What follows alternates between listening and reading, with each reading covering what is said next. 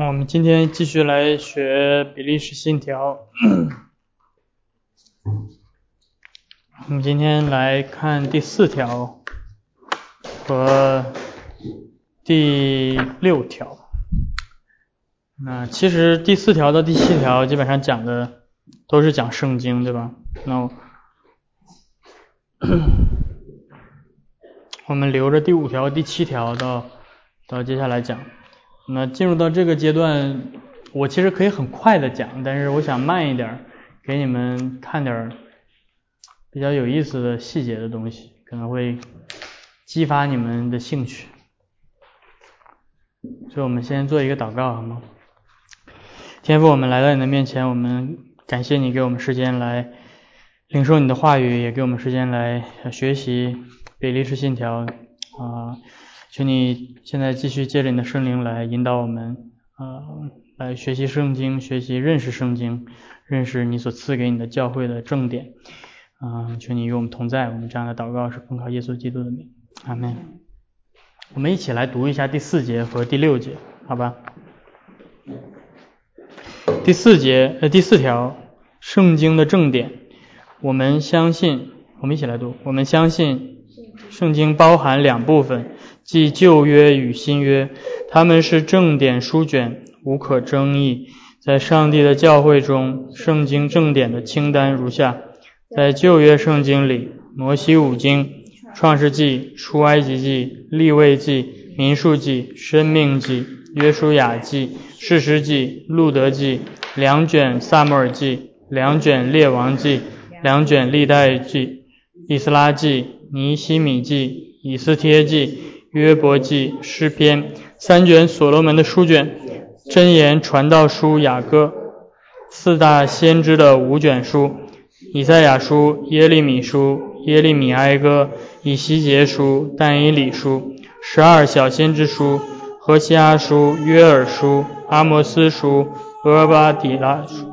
约拿书、弥迦书、拿红书、哈巴古书、西番雅书。哈该书、撒加利亚书、马拉基书，在新约圣经里四卷福音书：马太福音、马可福音、路加福音、约翰福音、使徒行传十三卷保罗书信、罗马书两封拉多书书信、加拉太书、以弗所书、菲利比书、哥罗西书两封帖萨罗尼迦书信、两封提摩太书信、提多书、菲利门书。希伯来书七封其他使徒的书信，一封雅各书，两封彼得书信，三封约翰书信，一封犹大书信，以及使徒约翰的启示录。啊，我们在读第六条，圣经正典与次经之间的差异。我们区分圣经正典有别于次经。所谓的次经就是第三、第四卷以斯拉记、多比传、犹迪传。所罗门智训、便希拉智训、八路书、以斯帖补篇、火窑中三圣童诗歌集、苏萨拿传、比云大龙传、马拿西岛词与马加比传上下。教会当然可以读这些次经，只要其中内容与正典书卷一致，也可以从其中汲取教训。但次经绝无此等能力与价值，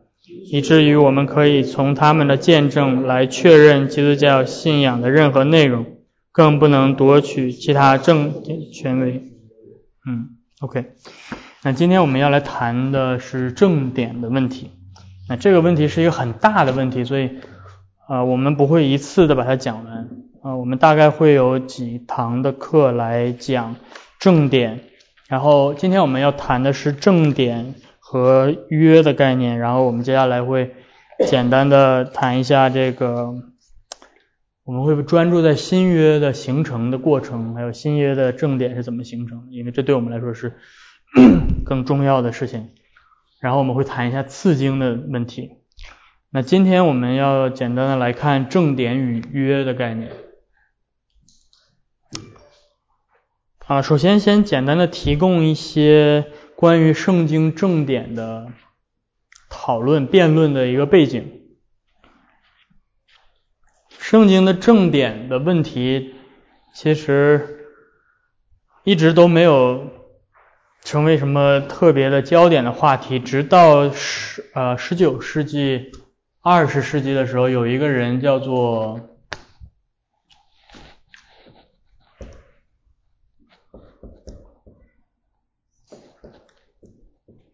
Waterbauer，这是德国的一个圣经学者。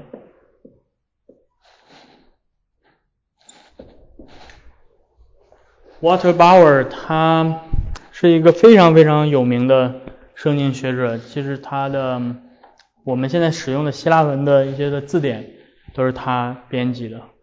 所以他非常的有名望。那但是这并不代表他的神学是正统的。呃，他提出一个论点，他的论点是基本上是属于一种有点类似像马克思主义的论点，就是异端和正统是政治斗争的结果，胜者为王，败者为寇。所以最开始在教会的初期，并没有存在所谓的正统这个教导，大家都有不同的教导。但是到了后期，到了第二世纪，甚至有的最开始是第四世纪，但是后来有的人往前推到第二世纪，这些神学辩论当中的胜利一方，把正典强加给教会，说只能读这些书，所以因为他们胜利了，所以他们说了算，所以他们决定什么是正典。那 Water Bauer 的这个论点。在后续的阶段，在今天有几个他的追随者啊，把它流行起来了。一个人叫做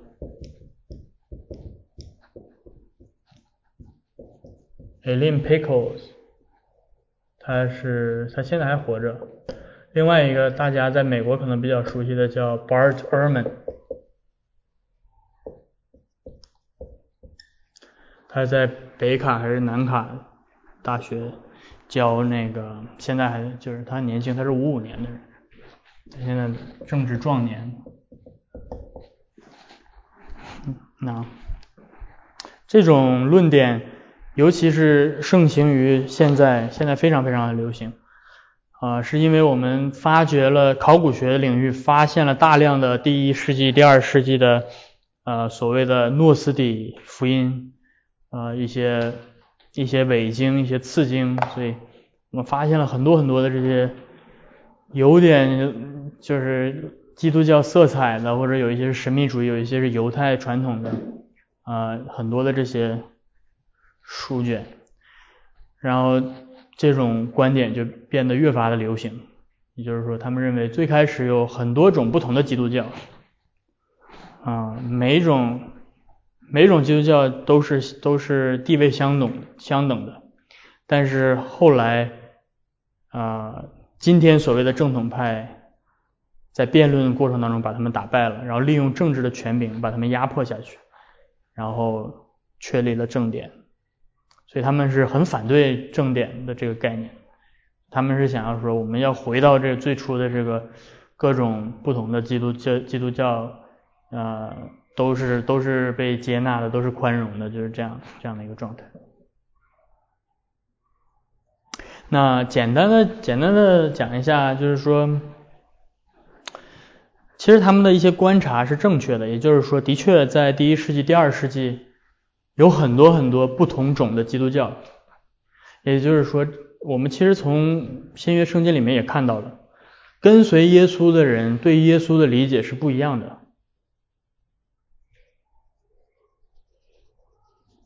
彼得啊，耶稣问彼得说：“这些人都怎么说我呀？”彼得说：“咱们有的说你是是先知，对吧？有的说你是那个以利亚，有的说你是各种不同的人对你有不同的理解，所以有很多种不同的基督教，对吧？加引号的，有很多种不同的基督教。”今天也是一样，今天有很多的异端，对吧？摩门教也说自己是基督徒，啊，这个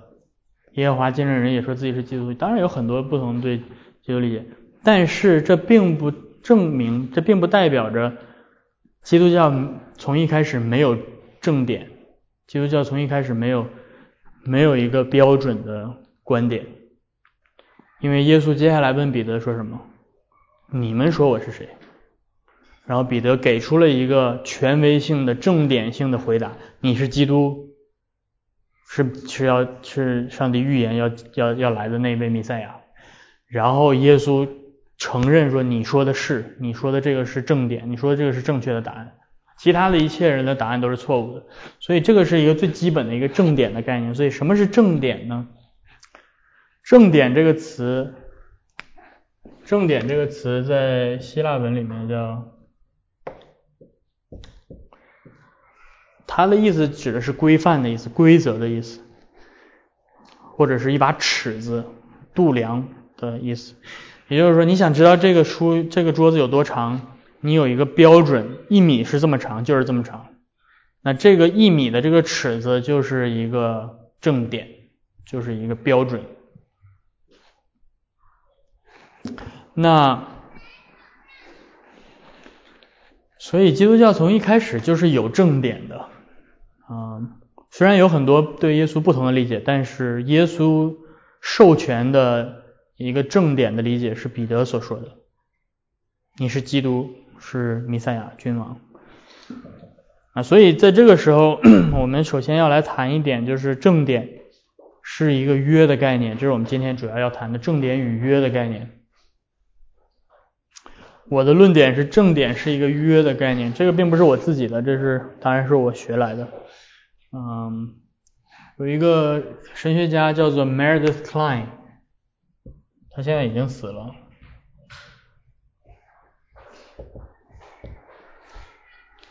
他一开始最先提出来的这种对于正点的维护，对正点的这种辩论，叫一般被称为叫做。本体论的辩论，ontological argument，也就是说，他说，因为以往我们对正点怎么去判断一个一卷书信到底是不是正点，对吧？我们往往诉诉诸于一些其他的观念，比如说是不是够早啊，或者是作者是谁呀，或者是呃教会的见证啊，教会定下来是不是到底是不是教会定的，还是说怎么样？那 Meredith Klein 他提的提出的这样的一个观观点，但是他没有否认其他的这种途径，但是他提出一个比较比较新的途径，叫做本体论的议论方式，就是辩论方式，证明圣经的正点。所以他提到正点是约的概念。那也在在了解这个概念的时候，我们需要先对于圣经形成的这个时期有一个了解，就是圣经不是从天上掉下来的，圣经是在历史当中由历史上的真实的人写成的，所以这是我们之前谈到了圣经的神性和圣经的人性，所以这非常重要。嗯，有一个很直接的应用就是最近这个武汉的这个疫情，很多国内的呃基督徒们问说要不要。继续的周日聚会，那有一有一派的人，他就他们就提到用这个希伯来书里面的这句话，不可停止聚会，然后就就用这句话说，所以在这个时候我们也不可以停止聚会。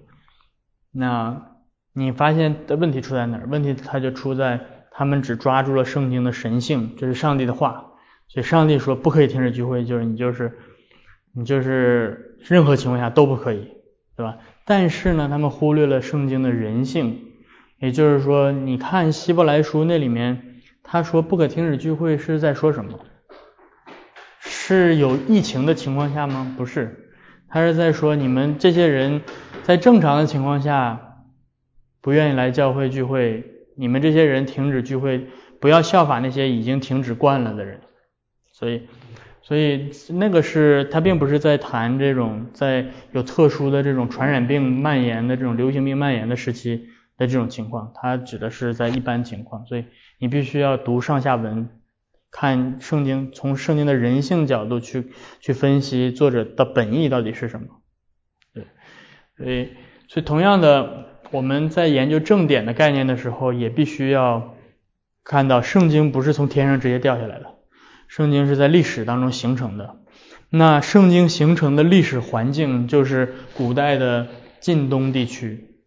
古近东这个词就叫做 Ancient Near East，就是古代的近东地区，他们形成的这个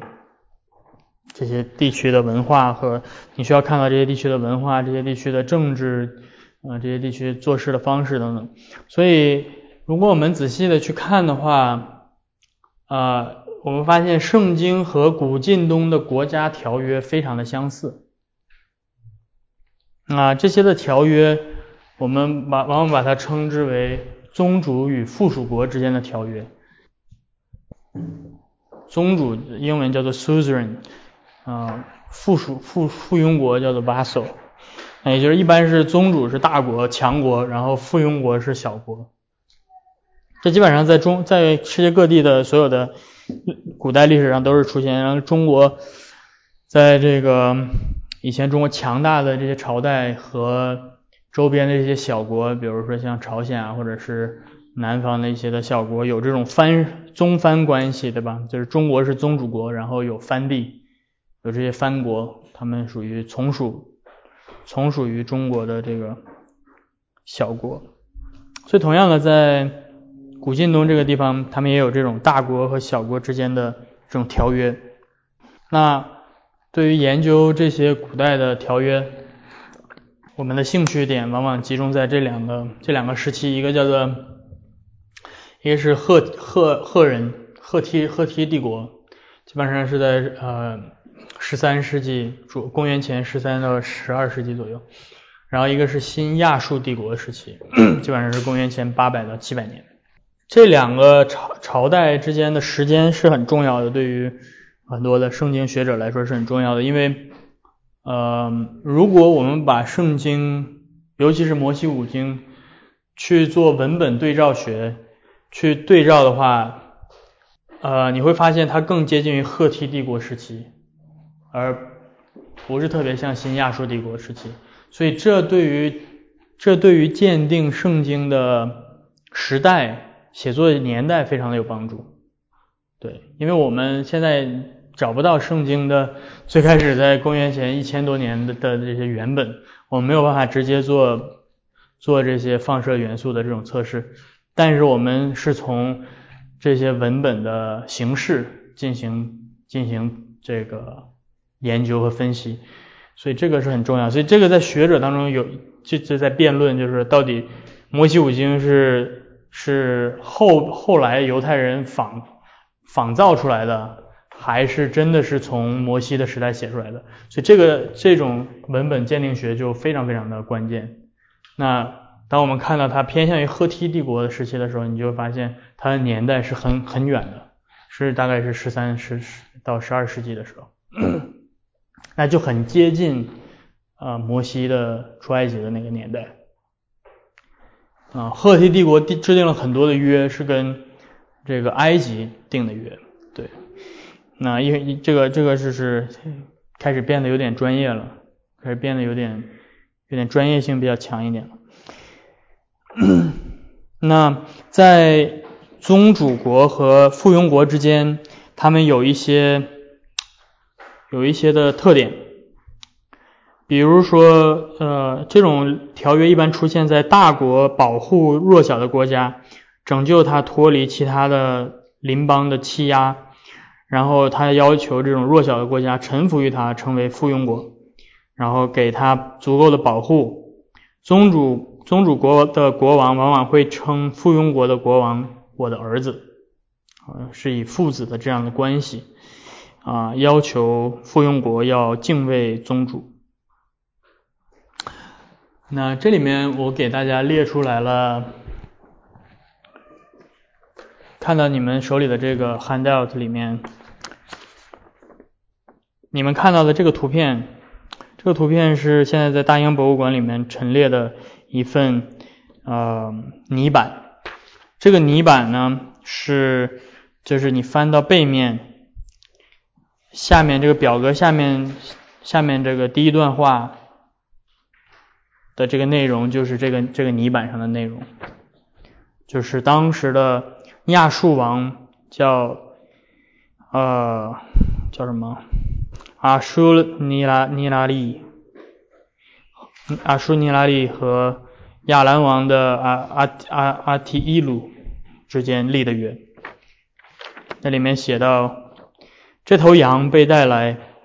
是亚舒尼塔尼拉利和。马蹄一路之间的条约获得认可，这不是一个羊的头，乃是马蹄一路的头，是他众子臣仆和人民的头。如果马蹄一路干犯这条约，就要像这头羊的头被撕下来那样，马蹄一路的头也要被撕下来。这不是羊的肩膀，而是马蹄一路的肩膀，这是他众子臣仆人民的肩膀。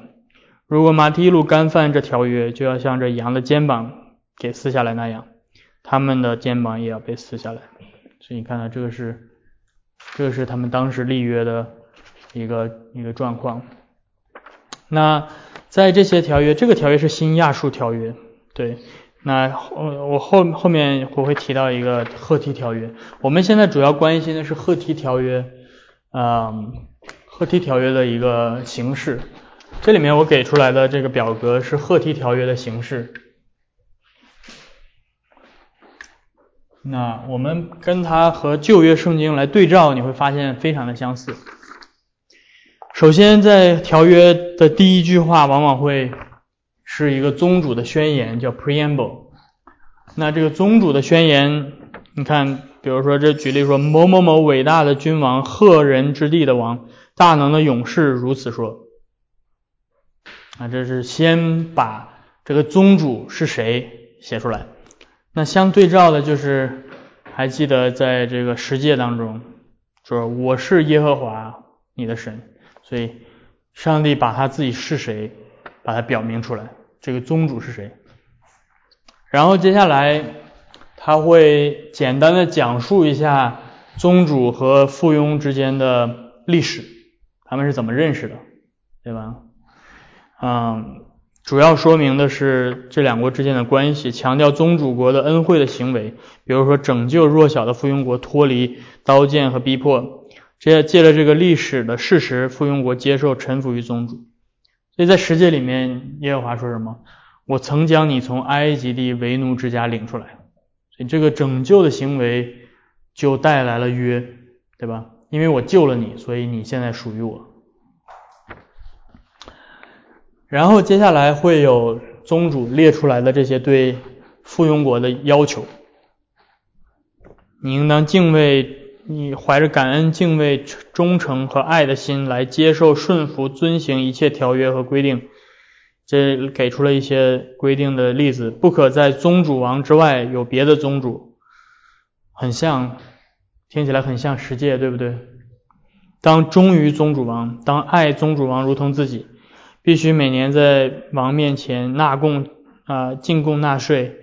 然后并且要更新这个条约，每年要更新这个条约。这接下来我们要看的是，上帝要以色列百姓每隔一段时间要宣读律法是有关系的，啊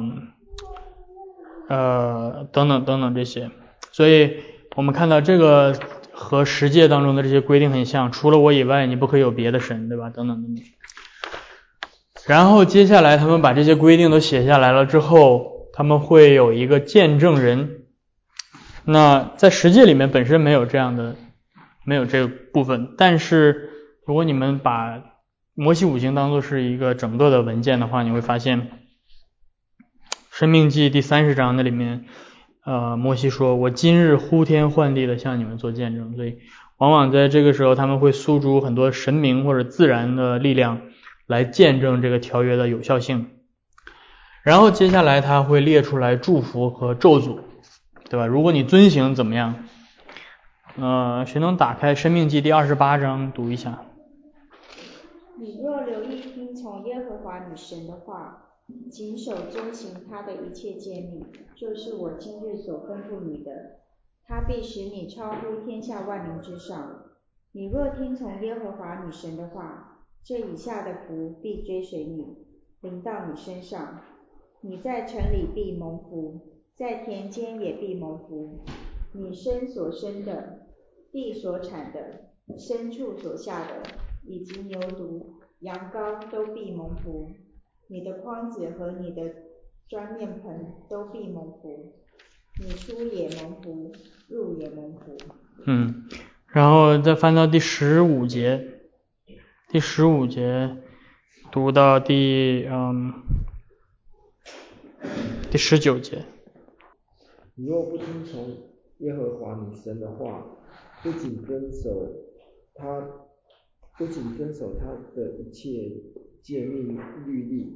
就是我今日所吩咐你的，这以下的咒诅都必追随你，临到你身上。你在城里必受咒诅，在田间也必受咒诅。你的筐子和你的船面盆都必受咒诅。你生所你生所生的，地所产的，以及牛犊、羊羔都必受咒诅。你也你出也受咒诅，入也受咒诅。嗯，所以你看到这里面提到了上帝的祝福和咒诅，你这个跟这个赫梯条约里面提到的很像。啊、一般条约会罗列附庸国遵行条约的时候将会蒙的祝福，啊、也会提到违背条约将受的咒诅等等。然后另外，呃，接下来会有一个会把这个立的约的这个泥板存放，这个条约会以书面的形式一式两份存放在立约双方的神殿里，嗯，然后呃有的时候他会要求这个立约的泥板每年要定期的向所有的百姓诵读，使附庸国的世世代代都清楚。所以，我如果翻到《生命记》第三十一章第九到第十一节，你会看到那里面摩西要求这个摩西把这个律法写完了之后，交给抬约柜的祭司立位人，然后吩咐他们说，每七年的最后一年，每个七每个第七年，他们要招聚以色列人来到耶和华的地方朝见他，然后怎么样？然后他们要他们要把这个律法念给他们听，然后叫他们遵行。所以这个摩西的摩西的条约存放在约柜里，然后等到第七年的时候，祭司把它拿出来念给百姓听。然后最后是立约的仪式，就当这一切都规定好了之后，宗主王和附庸王之间会用仪式来完成立约的行为。有的时候会采用切一个约，对吧？这是一个一个很很很有意思的表达方式。这在希伯来语里面就是是这个动词是切割的那个动词，是什么意思呢？就是立约的双方把一些祭物切割分为两半，然后啊焚烧。来见证神明，献给立约的神明，然后他们会呃从这个肉块当中经过，表示如果违约，就会像这个祭物一样被一分为二，被火焚烧。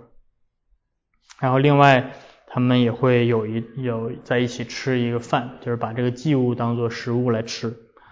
啊，所以这个也是出现在圣经当中，在出埃及记第二十四章。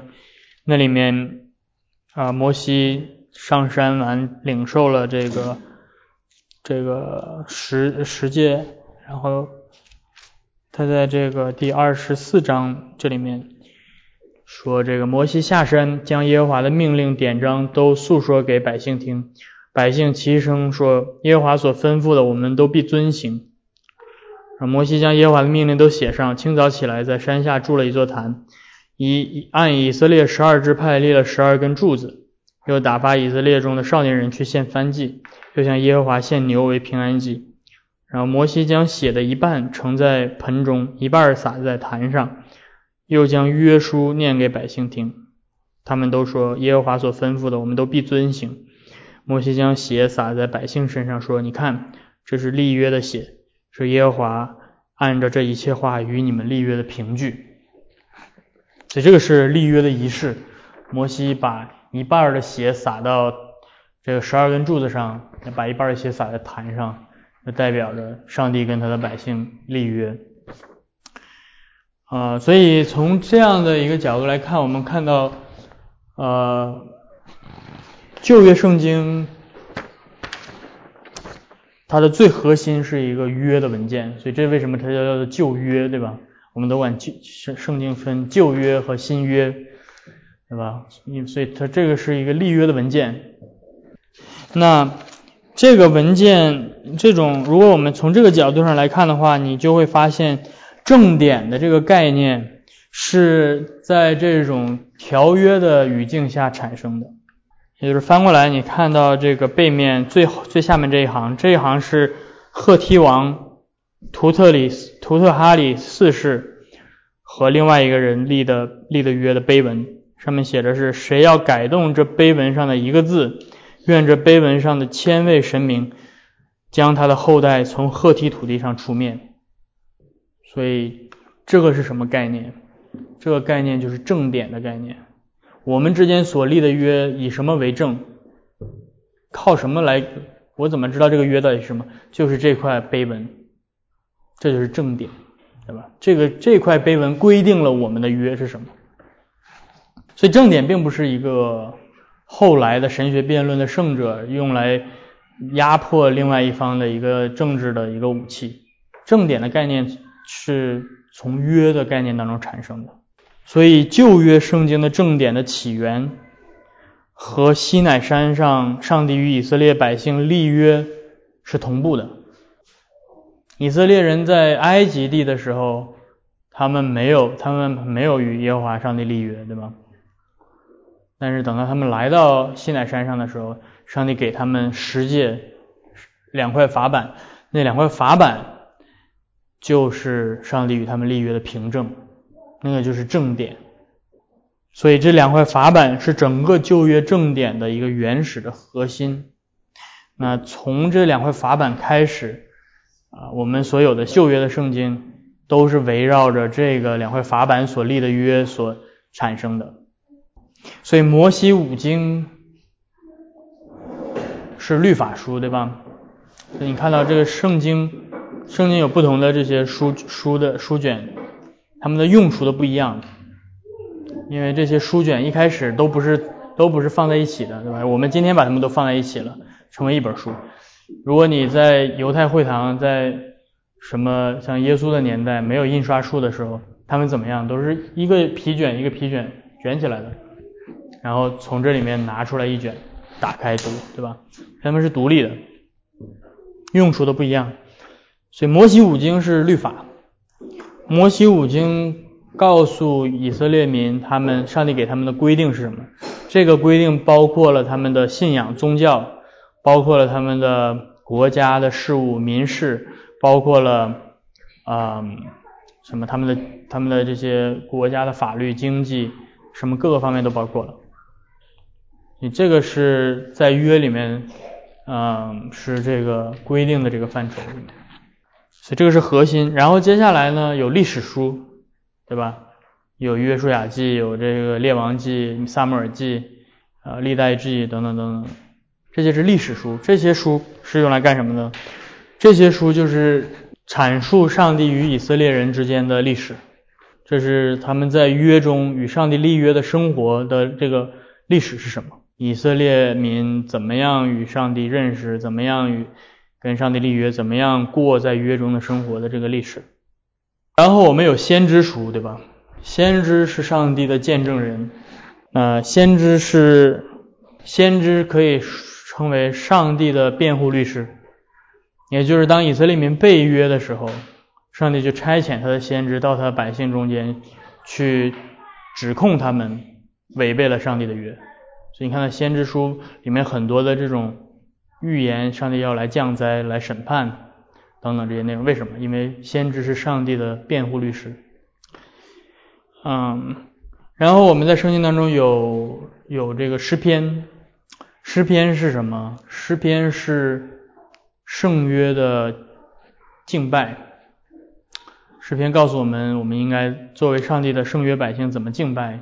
啊，我们的敬虔是什么样的，对吧？怎么去啊 worship 上帝，对吧？所以就是敬拜这方面。然后我们还有智慧书，就是箴言啊、雅歌啊、什么约伯记等等，呃，传道书等等。那这些智慧书的作用是什么？这些智慧书的作用是把律法，把律法应用到生活当中是怎么样的？所以这里面提到的是圣约的生活，都是在约的范围当中，我们才能够理解是怎么样的。所以从这个角度上来讲，我们再来回头看正点的概念的时候，我们就能明白正点谁能够决定正点是什么？是是宗主国还是附庸国来决定？宗主国对吧？附庸国附庸国不能过来说，哎，这块这块法版不是对吧？是宗主说这个就是我的法版，所以这个圣经的权威性也是从这儿来的。跟你你附庸国认不认这块法版，跟这块法版是不是真正的立约的凭据没有关系，对吧？你不认可以，宗主过来灭你，对吧？你要是敢反抗的话，宗主就过来把你给灭了，对吧？有可能附庸国觉得自己变骄傲了，然后就不听话了，对吧？我我就翻脸不认人了，我就我不要这个约了。那这个时候宗主就会降下惩罚来，对吧？所以不管附庸国的反应是什么样的，这个约的决定，这个约的正点是宗主国来定的。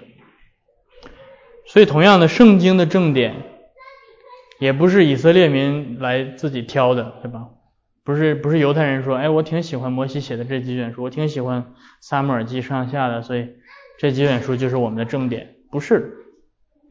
其实如果你仔细读圣经的话，你会发现，圣经里面说了很多犹太人不想让圣经说的话，这些犹太人的这些耻辱的历史。犹太人这些领袖最好的领袖犯罪的历史都在圣经当中记录。啊，如果你要是 你要是想写想写一部自己民族的历史的话，你是不愿意把这些事情都记记载上上去的。但是这是上帝来定的，做一个过渡吧。这是我们谈了很多旧约，对吧？那新约怎么样呢？我们下一次会谈。新约，呃，尤其会侧重谈新约，我们会稍微提到一点旧约的形成的过程。那我们下一次会着重的讲新约，但是已经在这个旧约的这个背景框架之下，如果旧约当他们来到西乃山上领受上帝给他们的法，呃，这个约，然后包括约的正典，他们已经有这个正典的概念。那么当耶利米先知说将来有一天我要与我的百姓另立新约的时候，他们已经在期待会有另外一个正点出现，所以对于所以所以新约的正点不是不是对他们不对犹太人来说不会是一个什么稀奇的事情，他们知道一个约就会有一个正点，一个约就会有一个凭据，所以旧约过去的话，还记得我们之前提到法版已经找不到了，法版已经已经不知道在哪儿，那将来要有新约，所以他们会。期待会会知道以后会有一个新约的正点，所以那我们下一次会来仔细的谈一下新约圣经的形成的过程，以及新约圣经正点的一个形成的过程。关于今天我们讲的这些有什么，大家有什么问题或者是一些想法？你可不可以再重述一下，就是说，刚刚你讲过这个诗篇呢是圣约的敬敬拜的一个，嗯，啊作用是给圣约敬拜，那智慧书是是圣约的生活，对，就是比较俗、比较世俗的生活，在圣约里的世俗的生活。世俗这个词不是一个坏词，secular 不是一个坏的词，世俗指的就是非敬拜的活动。不是在圣殿里做的事情，圣殿是是圣的，然后在圣殿之外的是俗的，俗的不是代表它不好，它只是它不是不是归归归为圣的而已。所以诗篇是在圣殿里唱的，对吧？是圣是圣圣的敬拜，然后智慧书讲的是作为一个犹太人该怎么生活，先知书是圣约的圣约的诉讼，诉讼对，先知是上帝的律师，来控告他的百姓，对起诉书或者是，这这比较题外一点，就是说，因为刚刚我们讲到这个《生命记》第二十、二十、二十六、二十八章那个地方，嗯，基本上就是呃，遵从约的人得福，不遵从约的人被诅咒。那呃，也是按照这个字面上的含义，有些人就强解这一段的字面上含义。那会变成说，OK，如果今天信徒当有什么遇到什么样的困难没办法解决，他们第一个反应就是说，你是不是干犯了上帝的律法？对，所以这个非常重要，也就是说，因为很多教会其实他们他们说他们不会这样做，但事实上会这样做，对。对，这个是什么？这个你你要混就混淆了旧约和新约，也就是说这段话是写给谁的？是写给要进入迦南地的以色列人，所以这段话在以色列民的身上已经应验了。也就是说，以色列民背逆了上帝，所以他们最终受到上帝的咒诅。这段话已经应验了。在那个特殊的历史时期，在在应许之地的以色列人真的是这样。如果他们顺服耶和华的话，他们就会得到祝福，上帝就会降下降雨给他们，让他们。所以这变成是很多基督徒。的这个所谓的成功基督徒的模式，对，那这个就是一个公式，变成是一个公式，这就是对这个旧约和新约相混的一个结果。就我们今天把我们今天还当做是生活在迦南地的以色列人，但是今天我们不再是迦南地的以色列人了，所以我们生活在叫做普遍恩典的时代。那这个接接下来我们讲圣约神学的时候会会提到，我们今天的时代就。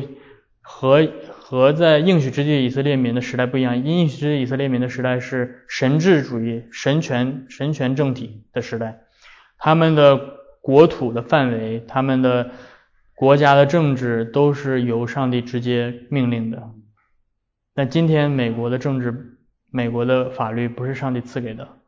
是我们透过自然之光呃产生的，所以在应许之地的以色列民做很多事情是我们不做的。